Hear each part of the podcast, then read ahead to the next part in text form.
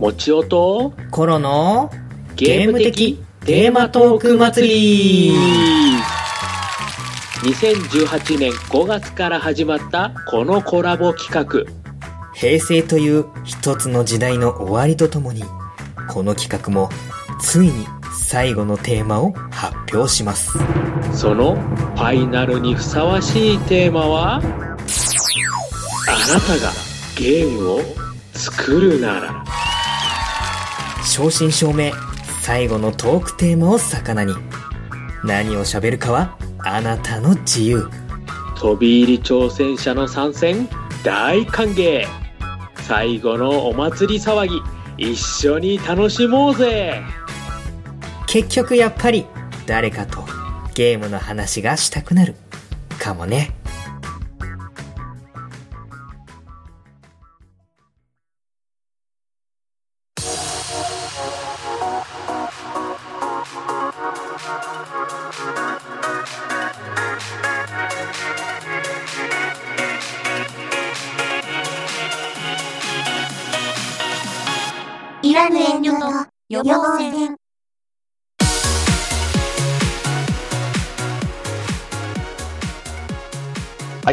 した。イランの遠慮と予防戦。この番組は、濁りが好きなことについて語るポッドキャストとなっております。えー前回ね、えー、聖剣伝説レジェンド・オブ・マナーを、ご紹介させていただきました。えーそれに関しましてですね、えー早速ですけども、お便りの方をいただいておりますので、ご紹介させていただきます。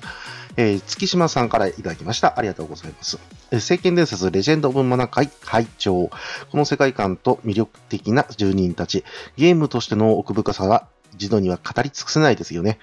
時間的に触れられないかと思ったら、終盤に大好きなサボテンくんの話が出た時は嬉しかったです。レジェンド・オブ・マナ会の続きも楽しみにしています。次はアナグマ語基礎講座ですね。はい、ありがとうございます。えー、本当にね、あの聞いていただいてありがとうございます。ね、世間伝説レジェンド・オブ・マナ、これ好きなゲームということで、えー、よろしいですかね？はい。いや、本当に、あのー嬉しいです。このゲーム自体はねやっぱりね、もう古いゲームではありますけれど、まあ、プレステ時代のあの良作ということで、やってる方も結構多かったんじゃないかなと思って、あの、取り上げたんですけれども、えーいてくれてね、本当にありがとうございます。本当に一回ではね、もう無理だったので、まあまた、もしかしたらね、あの、うん、このゲームについて語りたいとかっていう方が、もしいたら対談形式でやりたいぐらいの、えーそんな企画もね、いろいろありますけども、ただ、あの、アナグマ語講座はですね、あの、僕、バーテンダーではないので、ちょっと難しいかなと思うんですけれど、まあ、それでもね、あのーうーん、まあ、紹介するぐらいであればっていうことがありますけどね。あのまあ、知らない人にね、あの、言いますと、えー、まあ、とある、まあ、イベントで、えー、アナグマという種族が、えー、まあ、アナグマ独特のグマ、ググとか、グゲとか、えーそういう言葉を使ってくるので、で、それに対して、えーちゃんと適切に答えられるかどうかっていう、それでランプを売るっていうね、えーそういうクエストがあるんですが、えーバーのマスターからですね、そのアナグマ語の基礎っていうのを教えられるっていうことで、17種類ぐらいだったかな？はい、あの、あるんですけど、それを組み合わせてアナグマ語になるっていうことですね。グマグ、グマグマ、グマグママみたいな。こんにちはっていう。グマがこんにちはですかね。はい。そんなのがあったっていうことで。で、意外とそれが楽しいっていうか、印象に残るそういうものになってたりするので、あの、レジェンド・オン・マナーっていうのはこういうものもちょっとね、あの含まれているという ことがありまして。えー、で、ぜひ、あの、こういういたずら心と言いましょうか、えー、ちょっと一風変わったものがあるよっていうことだけね、あの、ご紹介を、えー、月島さんのお手紙とともにして、します。はい。えー、そんなわけでね。まあ、あと、まあ、そうですね。あの、キャラとか語りたくなったらまた、えーやるかもしれませんし、はい。まあね、本当はね、あの、やってもらって、あの、こんなもんは良かったよっていうのが、えーもしお便りできたらそれで舞い上がってやるかもしれません。はい。えー、そんな中、えー、黒柳小鉄さんから、もう、えー、ポッドキャスト聞いてからの買ってくるパターンということで、えー、聖剣伝説レジェンド・オブ・マナー、えー、これも買ってきたということで、ありがとうございます。これは、あれですかね。あの、新しく出たパッケージ版の方ですかね。なんか、えーケースがちょっと違う感じもしないので、あのーね、いくんですけども、いや、本当買っていただいて ありがとうございます。あ今だったらね、あの PS ストアとかで売ってるは売ってて、えー多分ビータあたりだったり PS3 だったらもうそれでやれたりはするんですが、えーわざわざもうディスクを買っていただいてということで、ありがとうございます、本当に。まあね、また、あの今、聖剣伝説3をやってるということで、グレネコテツさんが。ね、それが終わったら、まあ、時間があるときにぜひやっていただければなとは思うんですけれど、えー、なぜ、あの、結構長い、やろうと思えば結構長いので、メインストーリーだけやるんだったらかなり短いものではあるんですけれど、えー、ぜひね、ちょっとやり込んでいただければなと思います。えー前も言いましたけど、聖剣伝説シリーズっていう名前はついてますけど、聖剣伝説の、その、ストーリーだけ追うっていう形のものでは決してないという、えーそういった ものがあったりするので、え ただ、聖剣伝説3を今ね、プレイしているということで、もしかしたら、あの、ニヤッとするシーンとかっていうのは、えーレジェンドモナ9にあるかもしれません。えーぜひ、えーご堪能くださいということで、えー、グレニコデズさん、えーそして月島さん、ありがとうございました。さて、えー今回なんですけれども、私が最近やっている、えスマホゲームについて語りたいと思います。と言ってもですね、えーまだまだ初心者ですね。1ヶ月ぐらいしかやってないのかな。えーもありまして、まあちょっと調べたこととか、まあ実感したこととか、ちょっとね、ご紹介とさせていただきたいと思います。えーそんなわけで、えー今回ご紹介するのは、プリンセスコネクトリダイブです。えーリダイブっていう名前がついているので、まあ前身があるわけなんですけれども、こちらがですね、サイバーエージェントとサイバー、サイゲームスが、えー開発していて、で、第1弾の方はアメーバーより、えー提供されていたソーシャルゲームということになります。で、えープリンセスコネクトリダイブの方は、えー先日のですね、2月に1周年を迎えて、えーその場でアニメ化の決定とかっていうのも発表されたという、えーそういったものであります。まあ、えー第1弾の方は、えーソーシャルゲーム。えー確かね、あの、DMM とかでもやれたと思うんですけれども、どっちかっていうとブラウザゲーム。で、えーそこから1ヶ月ぐらいして、えーアプリ版が出て、で、えー Google Play とか Apple St- App Store とか、えーあっちの方で、えーまあ、えーアプリとして、えーやれていたというゲームになりますけれども、えーリダイブの方はもう完全なスマホゲーということで、えースマホに、えー対応しているよということもありますが、あーあ、違いましたね。えー PC でも、えーまだ DMM ゲームスでもできるということで、失礼いたしました。えー何がね、あの、どういう風に違うのかっていうのは、僕ちょっと、D、PC 版はやったことないので、えーどういう風になってるのかちょっとわからないんですけれども、えー今回はスマホ版の方を、えーご紹介をさせていただきたいと思いますが、えーまあ、まずですね、第1弾と、えー第2弾、えーリダイブの方のですね、えー違いは何かって、いろいろ喋りたいところなんですけれども、えーもうちょっとね、あの、とっつきやすい話題を、えー言いますと、えージャンルに関しましては、えーまあね、あの、ウィキペディアとか、えー他の公式の発表とかで一応見るところには、えー VRMMORPG というふうに、えーことになっていて、えーさらにギャルゲーと。書いてある。えー VRMMORPG に関しましては、もうちょっとこの後で説明しますけれども、えー基本は、えーやっぱ女の子たちと、えー仲良くするという形の、えー形態が、えー強いので、えーやるゲーっていう形になりますが、えー僕個人的にはですね、えーアニメゲーであると。特にリダイブの方は、ものすごくアニメーションが豊富という、えーそういったゲームになっております。で、リダイブの方ですが、メインシナリオ、えーリダイブの方だけじゃないか。はい。えー、あ、リダイブの方ですね。はい。えー、メインシナリオは、えー、日にちの日を、えー、3つ並べて、アキラし、アキラさんというふうにお読みする、えー作家さんですけども、えー、ちーちゃんは悠久の向こうでデビューしつつ、えー、まあ、あの、代表的な作品としては、えー、狂乱家族日記、ささみさん頑張らない、アンサンブルガールズ、えーシリーズ、アンサンブル、スターズシリーズですね。だからこっちの方は、まあ別のスマホゲーということですね。えー、なので、まあ、あの、僕もね、狂乱家族日記が結構好きだったので、あ、この方か、つってちょっと驚いたんですけれど、まあ、あのーやってみれば、ああ、この人の癖がすごい出てるな、という、そんな内容になってますが、えー非常に面白い形になってます。えー記事によるとですね、えー70万字を超える内容というのありますけれども、まあ、あの、今後のことも考えつつ、あの、メインシナリオとかね、あの、どんどん増えていったり、えーイベントとかもあったりしますんで、えより膨大に増えるんではないかなとまあ、それは必死なんじゃないかなとは思いますが、さすがにイベントとか、えっ、と、キャラ独特の、えーストーリーとかっていうのは、もしかしたら別の方がやってるのかなっていう形ですね。はい。えーで、ストーリーに関しまして、えーこちらでですね、もうちょっと第1弾と第2弾の方の、えー違いっていうのをご説明したいと思うんですけれど、第1弾っていうのは、プリンセスコネクト。こちらはど、どちらかと言いますと、ソードアートオンラインのような VRMMO な世界観です。えー言ったらもう現実世界に、えー別の人格が、えーまずまず、基礎となる人格があって、えー VR の、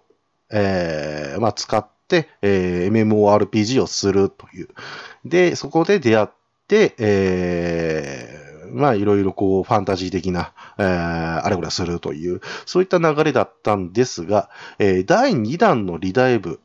えーこちらはですね、その MMORPG の大ボスであるカイザーインサイトという、えー強大な敵、ほぼ魔王ですね、えーこちらの方との戦いに敗れたところから始まるということになって、えさらにですね、RPG に沿うような内容になっています。実際、えー2リのリダイブですね、こちらの方をプレイしていただくと、あんまり VRMMO な感じはもうしない感じになっています。どちらかというと、ファンタジーの世界にも入り込んでいる。そんな感じになっています。えーもうね、えー外から見たファンタジーから中にいながらファンタジーをしつつ、えー現実の記憶を取り戻していくみたいな、そういう感じになります。どちらかというと、昨今の風潮に合わせた感じっていう風な、えーイメージでもありますが、まあ、普通に考えてですね、えープリンセスコネクトリダイブが、えーまあ、2018年稼働ですが、えー第1弾の方は2016年かの、え、2015年から1年ちょっとやっているので、もうちょっとですね、この再婚のこう風潮っていうのにあったような、えーシナリオにしたのではないのかなっていう感じがいたします。特にですね、ストーリーで、えーわかる、うー面白いところはですね、主人公の記憶が全くないというところから始まるあたりですね。ただ、転生ものみたいな形で考えても、えーどちらかというと、持ってない側、えー能力的にはですね、持ってるわけですけれど、えーちょっとね、なんか、えーストーリーとしては、女の子の方がちょっと記憶を持ってたりするっていう形で、えー主人公は全然知らないっていうのは、もう一新しているという形ですね。まあ、この内容からもわかるように、もうリダイブから始めても、だいぶ、えーストーリーというのが、えーまあ、最初やってないとわかんないっていうことではないという。もう、あだらたな気持ちでもうリダイブをやっていただけるという形になってますね。えー、もう本当にそのリダイブっていうタイトルそのものもね、こういったところに、えー起因しているというのが非常にわかりやすいんじゃないかなというふうに思います。で、えーまあ、あとはですね、まあ、ある種転生ものとして考えてもいいんですけれども、僕が苦手な転生ものっていうのは、大体主人公が無双して終わるみたいな、えーそういったものなんですけれども、えー個人的には、えーこのプリンセスコネクトリダイブに関しては、えーそういったものがあまりなく、えー、とっつきやすいのかなっていうふうには思っています。むしろ記憶喪失のですね、度を超えた主人公の常識欠如が最初すごく目立ちますので、えー、もうストーリーがだんだん読めないというか、えー 何してんだこいつみたいなね、えーお金食べたりね、してましたから。えーまあ、そんなこともありますけれども、えー基本のメインストーリーはですね、あの、非常に、あの、しっかりとしたものがあるものの、えーキャラの育成度合いに沿った、それぞれのキャラのストーリー、えーあるいは、キャラそれぞれがですね、えーまあ、えーいろんな組合と言いましょうか。まあ、冒険ギルドみたいな、えーまさにギルドなんですけども、えーそちらの方のギルドのストーリー、えーこちらのがあったりとか、えーとつえー特別な、まあ、えーあ間のね、ストーリーとか、えイベントごとのストーリーであるとか、他にも盛りだくさんがあるということで。メインストーリーはあるんですが、えーキャラのそれぞれがあるということもあって、えーだいぶ、あのー時間がこう錯誤するっていう形もあるんですけれども、そこはそれ、主人公はもう記憶喪失で、記憶域がもうなんか大変なことになってるので、えどちらかというと、えーあメインストーリーでもこう女の子であっても、えーなんと、その、女の子と覚えてないみたいな。あれでも合ってるでしょこの世界で、みたいな ことがよく起こります。まあ、逆にそれは、えー、プレイヤーがそのキャラと出会ってない、まあ、ガチャで引いてないっていうことでも、まあ大丈夫というふうに、えー認識しているっていう感じですね。はい。とにかく主人公は喋らないので、えー、まあなんとかね、えー、あの、忘れてたんだね、みたいな感じで終わるみたいなね、えーなってまして。まあ、あの、キャラっていうのがもう、何ですか、えー女の子だけで言うと50人以上になってます。えー 第1弾の頃が40何人だったと思ってるんですが、えーそれよりもさらに増え、えーよくよく見れば、えー第1弾の敵キャラまで、なんかヒロイン格になってないかなっていうことで、まあ、これ以上また増えていくんじゃないかなという感じはします。えーガチャゲーで40、50ってだったら逆に少ないなという気もしなくもないですが、えー一人一人のストーリーが結構濃厚なので、えーもうちょっと楽しめるんではないかなと。えーいう感じがいたします。えー実際僕も今1ヶ月ぐらいやりましたが、えー一人のキャラクターの全部を見たっていうのはもうまだないです。えーさらにまだまだ次の段階が用意されてるなっていう感がいたします。そんな、えキャラごとのストーリーなんですけども、ある段階まで行くと、夢の中で、え記憶のかけらみたいなのを除く。まあ、えー言ったらですね、えー本当の現実の記憶ではないんだけれども、えー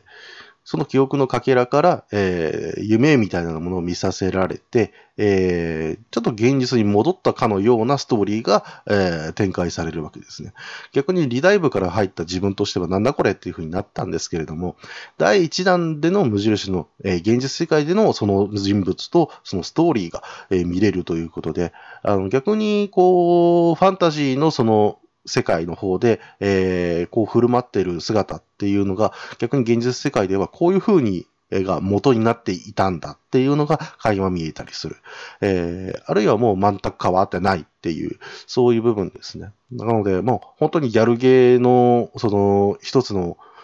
なんていうんですか、女の子のもう一つの一面を見れるという、えーそれをうまく使っているっていうことですよね。うん。それが非常に面白いと思っております。はい。で、あの、ストーリーもね、あの、やっていったりすると、えーおかしな言動とかっていうのが結構あるんですけれども、えーこの現実世界での記憶と照らし合わせると、ああ、合点がいくなという形があって、登場キャラそれぞれに謎みたいなのがえあったりします。はい。なので、あの本当に一人一人のキャラがですね、えー様々な表情を見せて、決して薄っぺらではないストーリーという風になっています。あと、主人公に、えーついてなんですけど、今ちょっと説明したところ、あの、ただのおかしい記憶喪失の人っていう風になってしまうので、ちょっと補足させていただきます。えー主人公は特定の女性に、えー力を与えることができるプリンセスナイトという存在であって、えーヒロインたちが、え現世の記憶以外にも主人公に寄り添う理由というものが存在します。えこのような話によくある守られているばかりの主人公が苦手な人でもこちらは安心じゃないかなと僕は思ってっています。えーゲーム的な戦闘こそ主人公は戦いませんが、えーストーリーでは戦うし、えーだ一男子としてね、奮戦する姿っていうのが、えーいろんなところで垣間見えます。まあ、どちらかというと、まあ、ハーレム系主人公なので、えーそこで頑張れないっていうのはありますけれども、それがイライラすることは、えーやらない方がいいかもしれない。まあ、それでもね、プリンセスナイトとして前線に力を与えることの方が、はるかに戦力増強になるというばかり、えー場面ばかりなんで、まあ、そういうことですと。ご納得いただいて、えー戦いの中で少女たちと繋がっていく、そして日常で彼女たちの心と繋がる、えーまさにプリンセスコネクトという題名にふさわしいストーリーとなっております。えーちょっとね、ストーリーとかけ離れつつ、システム面とかね、話し始めたので、ちょっと、えー大まかなシステム、えーちょっと長いですけれども、ご紹介していきたい,、えーいきたいと思います。花粉症でもうね、もう鼻がもう大変なことだったんですよ。一向に治らない。あでは行きましょう。システム。戦闘です。えー5人で1チームになるえ制限時間付きのアクティブタイムバトルになります。えーそれぞれのキャラにはですね、まあ、ただ攻撃する、えー回復する、防御する、なんていう行動パターンがですね、えーそれぞれに設定されていて、えーそれぞれのキャラがリアルタイムで動くということですね。えーどちらかというと、まあ、FF でいうところのオートがずっと続いている形でしょうか。えーそれでもね、魔法とかの選択とかっていうコマンドはなくって、あるのは、えーゲージが溜まるとユニオンバーストという固有の必殺技が出せるぐらいです。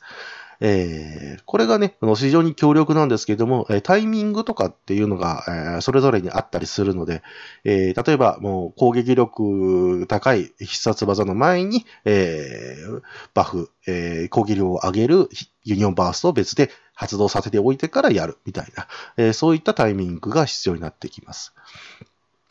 えーさらにですね、あの、まあ、これ、あの、ありがたいことに、えーバトルでもですね、えーオート機能とか、あるいは、えー倍速機能とか、そういったものもあったりして、非常にですね、えーまあ、だ、中だるみとかっていうのはあまりしない形になってます。はい。そして各各キャラクターはですね、えー前衛、中衛、後衛とそれぞれに割り振られています。バランスを考えた編成が本当に必要になってきます。えー第1弾の、まあ、無印プリンセスコネクトの方では、えーそれぞれのキャラに属性が割り振られていたんですけれども、今回は特に、えーない模様でございます。えーまあ、えーとね、ここで言うのもあれなんですけれど、えまあ、本当に、なんていうのかな。えー第1弾は、グランブルーファンタジーと、えーデレマスの方を足した感じだったんですけれども、えーそれが今度は、えーグランブルーファンタジーとデレステになったみたいな。わかりますかね？だから属性とかっていうのがあんまり関係なくなったっていうのが、まあその、よくわかるところもありますけれども、えーまあ、あの、物理とか魔法攻撃みたいな、そういう2種類ぐらいはあるんですが、まあ、えーそれぐらいということで。で、バトルをするっていう、その一つ一つのクエストですね。えーそれにもですね、数種類あって、えーストーリーの進行にある、えー関わってくるメインクエスト、改造に使うマナーや、え経験値アイテム、EXP ポーションだったかな。はい。えーこれが、えー手に入る探索。えー連作、えー連戦してですね、えーまあ言ったら、各、えーまあ、他のユーザーのなんかシャドウというか、えーまあ、登録したものと、え戦っていって、で、え勝ち抜いていって、さらに奥にはボスがいる。で、それを倒して様々なものが手に入る。これはダンジョンという、えークエストで、えーギルドとは別のユーザー間で作るクラン。えー言ったら、ギルドはまあ、ストーリー上を、えー主人公たちが入っている、えーその、えー世界の人たちの組合ですけれども、えークランは、えーユーザー間での、えー組合ということで。で、えーその中で、えークラン同士が競い合う、えーもしくは協力し合う、え期間限定月1回ぐらいのクランバトル、えこういったものがあったりして。で、え登録したパーティー同士で争うバトルアリーナ。えー、3つのパーティーを組んで、先に2勝した者が勝つプリンセスアリーナなどが、えあります。えーこちらですね、あの、まあ、スマホゲーですので、えー聞き慣れた AP っていうね、えーものがありますけれど、えそれが消費されるクエストっていうものが、え非常にですね、消費するんですけれども、えこれがですね、まあ、えいろんなクエストに使える超短時間で周回ができるスキップチケットっていうものがあって、えもうですね、なんていうか、100もし AP があったとしたら、スキップチケット10枚使って AP10 を使う、えークエストを、えー10回分、もう一瞬で終わらすことができるという。本当にストレスなく。まあ、えー言ったら、このスキップチケットが切れちゃったらね、もう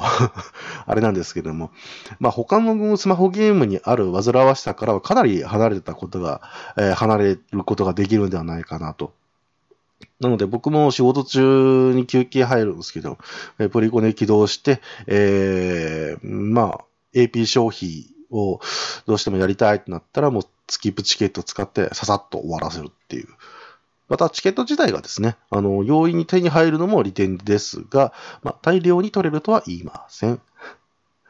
まあまあ、えー戦闘に関してはね、もっと、あのー奥深いものがあったりするんですけども、えーここで語るにはね、なかなか時間が足りないので、え次に独特な育成についてお話をさせていただいただきたいと思います。えーこれがですね、プリンセスコネクトのちょっと醍醐味にはなってくるんですけれど、えーまずレベルですね、えーキャラのレベル上限は主人公と同じ、つまりプレイヤーレベルそのものです。え何が言いたいかというと、え主人公のプレイヤーレベルが50あって、えーまあ、EXP っていうのはそれぞれ、えープレイヤーの EXP っていうのはそれぞれクエストをやっていくと手に入っていってたり、ミッションをクリアすると手に入ったりするんですが、えープレイヤーレベルそのものが上がらないと、キャラの上限っていうのも上がらないという。なので、えーどれだけ経験値アイテムとか、えーその、それに使うマナーという別の、えーお金みたいなものがあったりとか、本当のリアルマネーがあっても、ゲーム自体を本当にやらないとレベルがあり上がりきらないということもあって、えーまあ、プリンセスコネクトのね、えーその主人公が、えー、少女たちに、えー力を与えるという設定から考えても、まあ、合っていることが合っているんですけれども、まあ、これが逆に、えーもっとね、あの、やらなきゃっていう気持ちにさせているという形ですね。そしてさらにスキルです。えさっきも言った通り、のキャラっていうのはそれぞれ、え行動っていうものが決まっていて、えー例えば攻撃して、えスキルやって、また攻撃して、次は回復みたいな、そういったパターンで、えーとずっと戦闘が進んでいくわけなんですけれども、そのキャラごとの行動パターンに盛り込まれるスキルと、えーユニオンバースト、さっき言った必殺技ですね。えーこれのレベルを上げるということで、えーこれはキャラのレベルに準拠します。まあ、結局はプレイヤーレベルにも準拠するわけですけれど。で、えレベルの度合いによって、えーキャラのレベルの度合いによって、新たなスキルの解放が、えーされます。そして、えー別枠です。えー才能開花。えこれはいわゆるレア度のアップです。キャラは基本星1から3なんですけれども、えー才能開花していくことで5まで上げれます。えステーパステータスアップのほか、キャラクターストーリーの話数解放、え最大10だったかな、えーもありますけれども、普通にやっていくと、星3でも、え5までだったかな、えーでしか見られないので、推しのキャラクターってものがあったら、もう、才能開花っていうのはやっていくなきゃいけないという。えーまた、キャラクターストーリーを見るとですね、石、えーまあ、いわゆる石ですよ。ジュエルですけれど。えーの他にも、キャラクターのステータスが一部上がるというメリットもあります。このために必要なのメモリーピースと呼ばれるアイテムなんですが、これについてはガチャについて説明するときにします。そしてさらに一番独特な、えー各種装備でございます。えーちょっとね、ややこしいので、もう頑張って説明しますけれども、キャラには6枠の装備欄があります。キャラごとに装備ができるものが、えー指定され、えーさらに、えーキャラにそれぞれにランクというものがあります。1、2、3、4、5、6、7、8、9、10まであるんですけども、そのランク1、2で装備できるものも、えーがそれぞれ違います。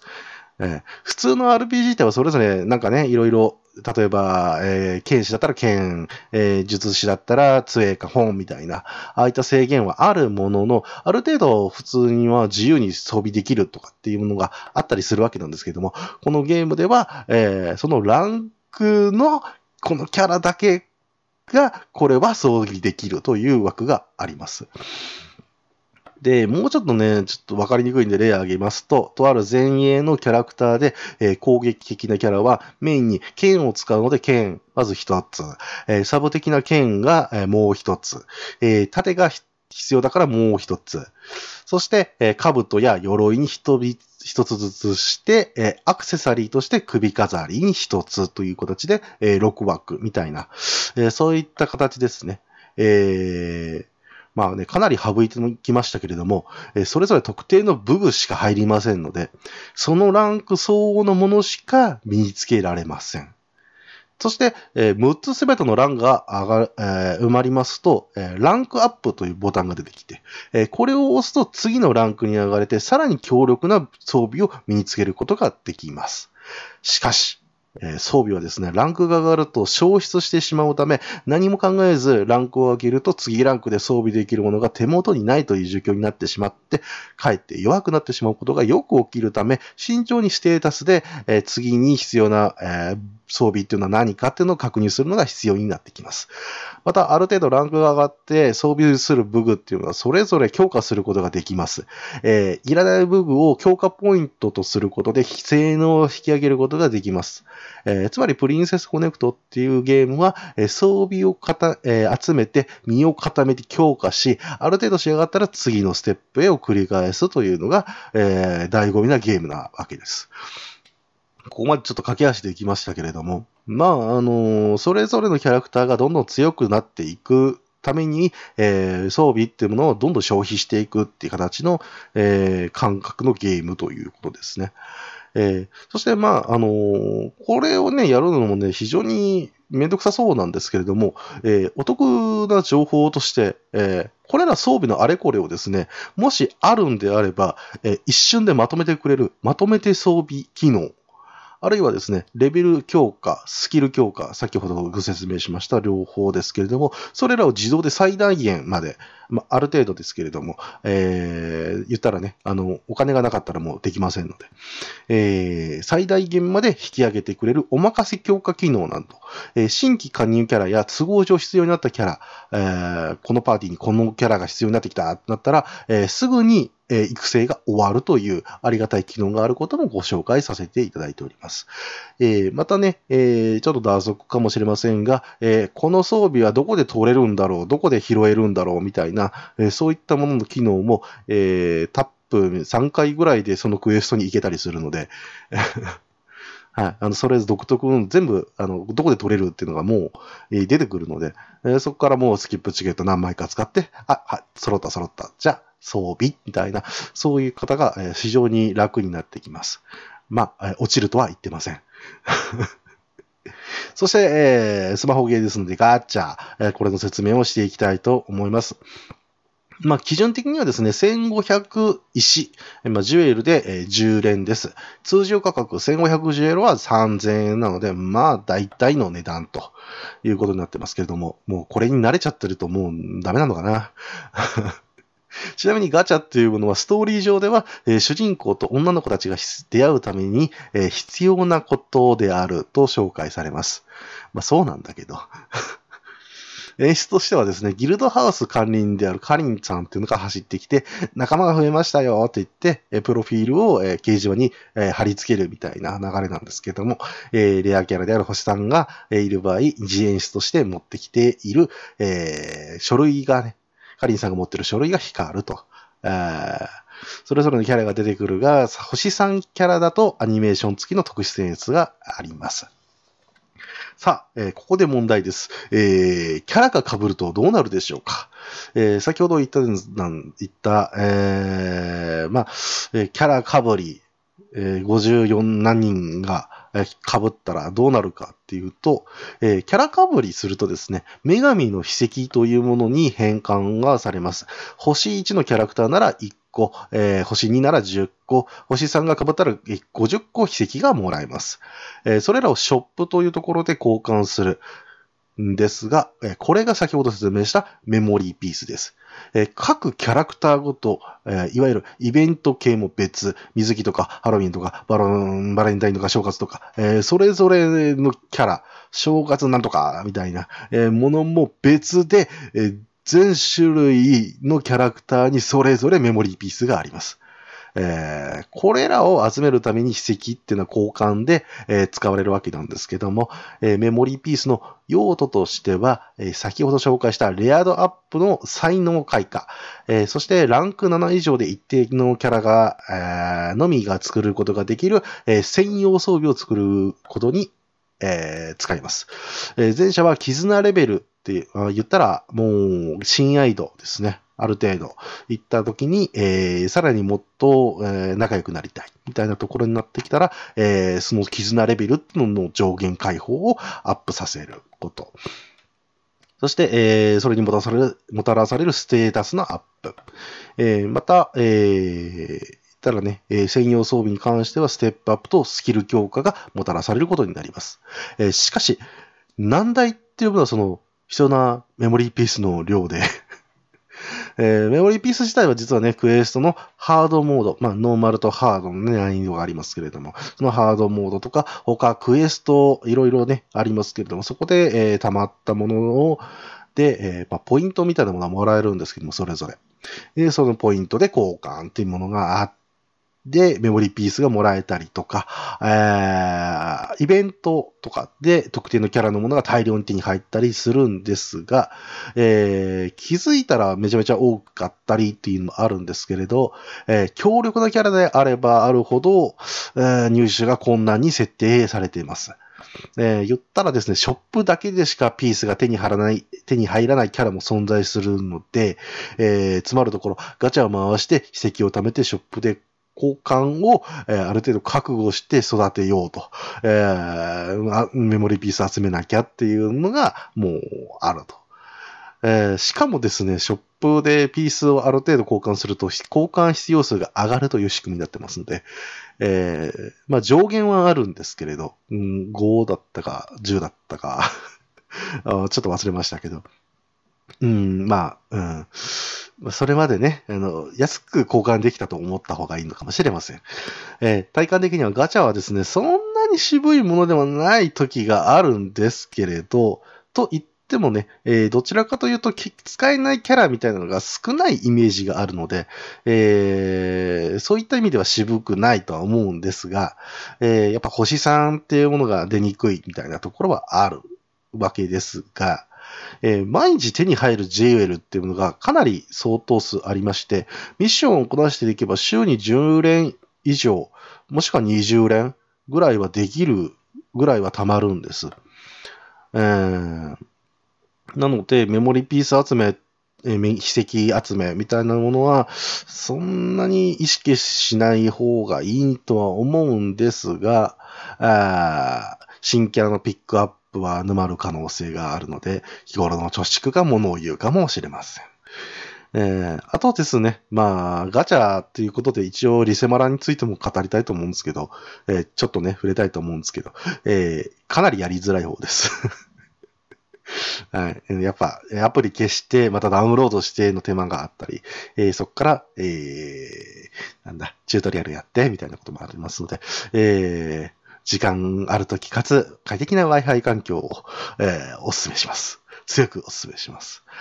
えーちょっと暗い話になりかけましたので、えーこれでちょっと終わるのは嫌なので、もう一つご紹介していきたいと思います。えーギルドハウスです。えーぶっちゃけ言いましょう。デレステで言う事務所機能です。まあ、他にもね、スマホで、えーマイルーム機能みたいな、ああいったものはね、あの多くありますけども、まあ、それです。えー様々な家具を置いて、えー加入済みのキャラを配置して、えー好きな空間を作れる機能です。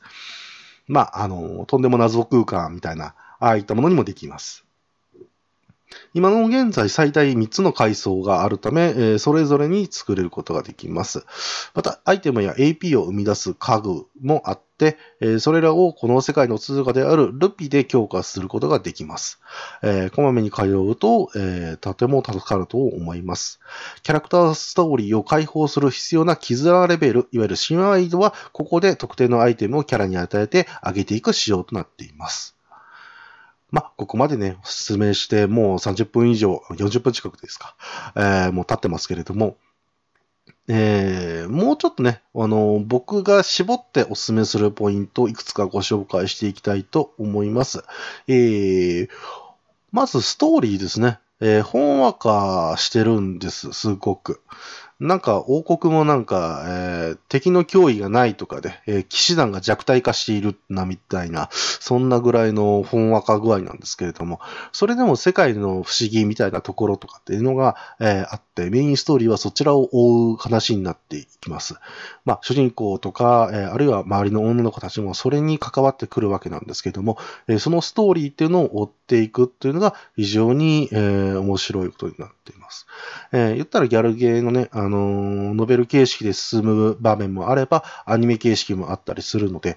えー決してこう、飽きない形で見られると思います。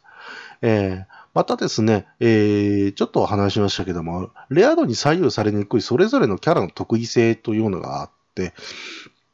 えー例えば星1のキャラでもですね、レア度を上げていけばどんどん強くなっていくキャラっていうのも存在したりとか、あるいは、えーレア度が低くてもですね、ヒットポイントがやたら高い、防御力がやたら高いみたいなキャラクターがいたりするので、じゃあそいつを前線に置いて、タンク、いわゆるまあ、盾ですね、えー役として、えー置いておこうみたいな、そういうこともできたりするっていうことですね。で、えーまたね、あの、この、それぞれのキャラクターがギルドを組んでるみたいな、そういうのもあるんですけども、それらに沿いつつ、こう、パーティーを構成していくと、意外とうまくいったりするとか、えー非常にね、調整が効いているんじゃないかなということもあります。なので、本当に好きなキャラクターでできた、えーもうちょっと頑張らさせたいみたいなところで、えーキャラを育成していっても、今のところは、えーそんなに差異がない、うーん、はず。はず。強いキャラクターは強いけどね、やっぱりね。えその分出にくいですが。で、えまた他にポイントとしては、なかなかシビアな上限設定がいいなと僕は思ってて、えーこれはですね、僕はまだ新規ユーザーの域を超えてないという自分なんです。だからかもしれませんけれど、ああいうですね、レベルやランクっていうのが上がらないっていうのが、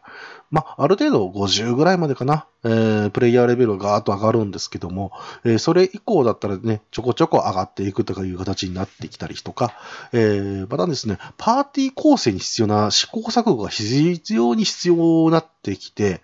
えーまた、えー幅広い育成、まあ、装備のね、調整であったりとか、えーあるいは装備自体がですね、えーメインストーリー、メインクエストの、えーもうちょっと先に行ったところにでしかこう手に入らないよ、みたいな。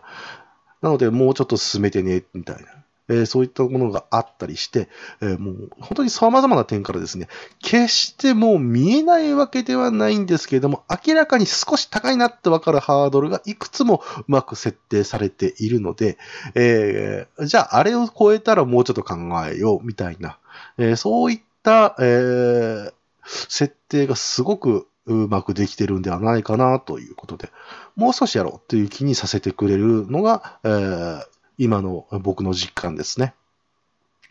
そして、えーユーザーの声に応えた仕様変更。まあ、いろいろね、あったりますけど、もうやっぱりね、スキップチケット。あれがね、あれがねよ。で、AP もったいないお化けが出ないですし、もう本当に、よし、起動した、えー AP 消費しよう。えーはい、終わり、みたいな。それぐらい、もう終わるんで、で、えー枚数分指定すれば、それだけ周回一瞬で、一瞬で終わらせてくれたりとか、えーあとは AP 調節も可ですし、あとは毎日2回ログインすれば、えー朝、昼の12時と、えー夕方5時ですか。えそれぞれ超えると、えー100ずつ AP がもらえると。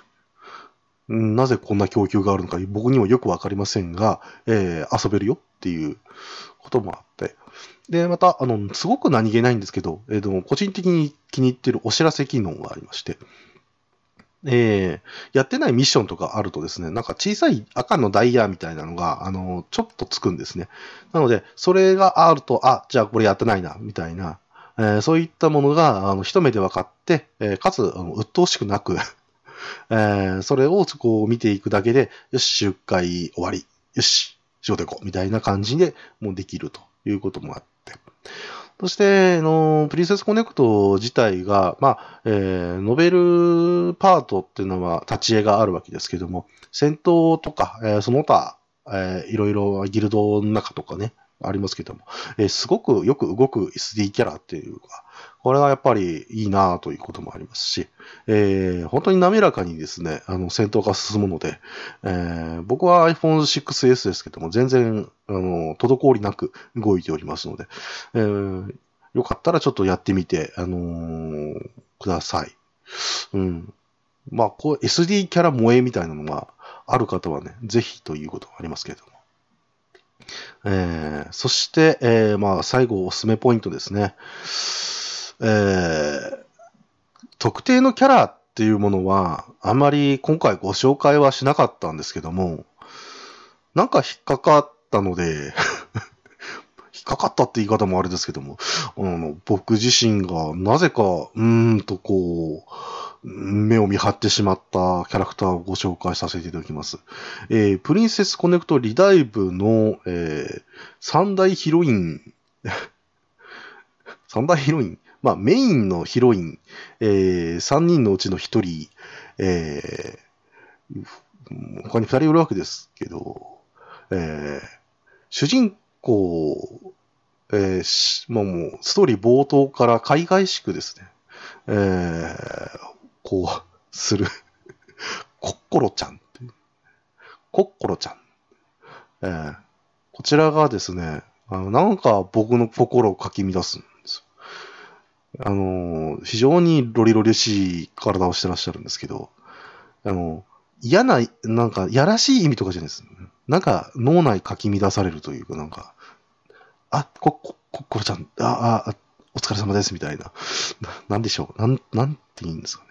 基本的に、あの、僕も愚者級 あたりで言いましたけど、年上好きなんですよ。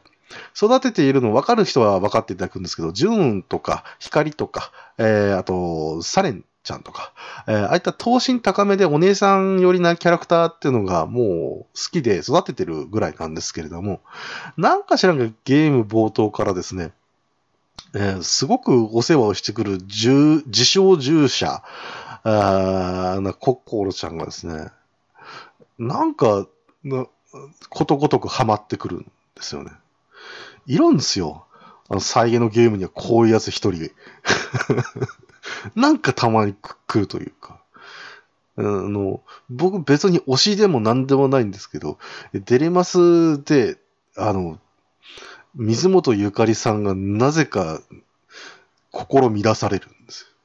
好きなんでしょ？って言われると、まず嫌いではないけど、別に推しではない。が、現れると、ちょっとドキッとするみたいなキャラクターです。ちょっとココロちゃんの話に戻ります。えー、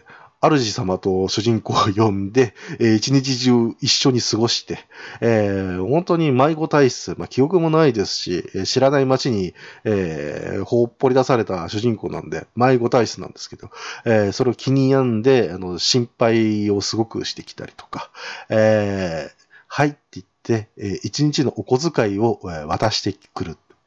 えー、あげくですね、まあ、寝なし草のホテル住まいなんですね。えー、で、二人で泊まると。えー、それをいいことに布団の中に潜り込んでくるのが日常茶飯事という。あの、バブミを狙いすぎにも程がある。バブミ属性ないと思ってたんだけどなとりあえずな、なんだろうな。大丈夫かなってなるんだよね。えー、まあね、あと、天津さえ衝撃的な事実で、称号あこれ以上は君の目で確かめてほしいということで。まあ、あとね、コッコロちゃんに関してはね、もう好きなところが別にちょっとありまして、一番好きなところはですね、あの、いわゆるログインボーナスの時に、まあ、30日分ぐらいあるとしますわな。えー、その時にですね、あのー、まあ、1日1日って形で、えー、まあ、なんかスタンプを押すみたいな演出があるじゃないですか。えー、あの時に、主様頑張れスタンプっていうものが 出てきて、で、えー、それを、コッコロちゃんが主様お疲れ様ですと言って、えー、スタンプを押してくれるというね。なんでか知らないですけど、その時の、えー、なんかね、コッコロちゃんのその、えー、かわいいデフォルメされたスタンプがポンと押されるのが、なんか可愛らしいっていうのと、えー、その押す時の、えー、右手、えー、お手手が、えなぜか可愛いと。これはね、プリンセスコーディネートリダイブやってる人だったら多分分かってくれる。お手手可愛い。もう変態チックな話になってきたけども。なんか知らんが毎日書き乱されてます。助けてください。もうね、もう、ここまで言ってても、だいぶ1時間ぐらい喋っちゃって、もう自分でもびっくりしてるぐらいなんですけれども、まあ、いろんなゲームをですね、一旦ちょっとやめる機会がありまして、まあ、あそれでもね、まだ、なんか、プリンセスコネクトリーダイブ、えー、合わせても4つ以上進行してるのかな。まあ、それでも、えー、なんとかね、あの、うん、結構終わらせて、で、えー、やってはいるんですけど、まあ、ほんとストレスフリー、フリー、スリー、フリーのはず。で、今のところやっていって、育成頑張ってやってるので、まだね、あの、この話題っていうのも多分出すんじゃないかなというふうに思ってますけれど、なんと言いましょうか。えー、まあね、あの他にこのゲームやってなんか、沼る人がいっぱい増えたらいいかなと 思ってます。なんかフレンド機能みたいなのがないんでね、なんか欲しいんですけれども、あのー、別で今僕はクラン入ってますけれど、ね、自分でクラン立ち上げて、いらぬとっていうものを作ろうかなと思ったんですけど、もうそれもあまりよろしくないなというのもあって、なので、紹介するにあたってはね、あの、ぜひみんなでやりましょうってなかなか言いにくい感じがするんですけれど、えー、まあね、本当に面白いですし、今後まあアニメ化もありますんでね、えー、いろいろあるっていうこともありますし、まあ40、まあ、50人ぐらい、えー、ヒロインがいますので、まあ性癖に刺さる方っていうのは、あかなりいらっしゃるんじゃないかなと思いますし、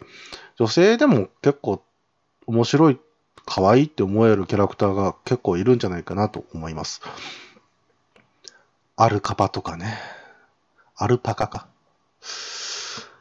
あ、声優陣豪華です。はい。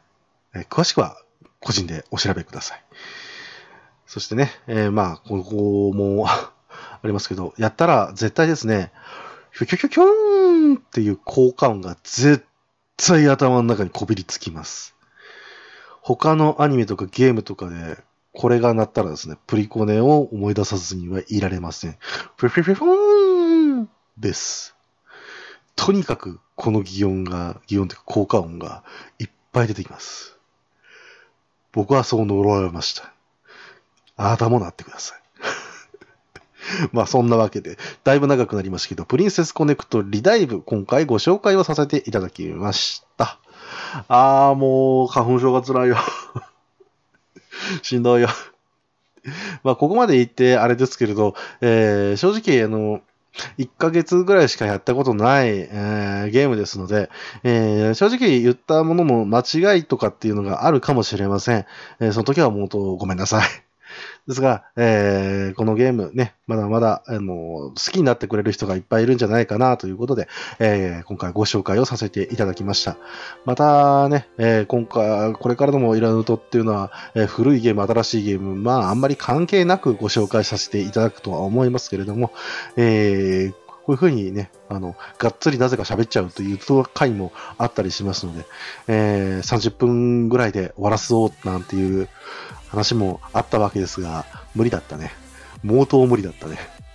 えー、どうせ愚者級の血筋だなとか言われるんでしょ？えー、こう言いながらね、締めの言葉考えてるんですけど、もう頭が痛くて出てきません 皆さんも花粉症にはご注意ください。はい、そんなわけで、お相手は濁りでございました。またお聴きください。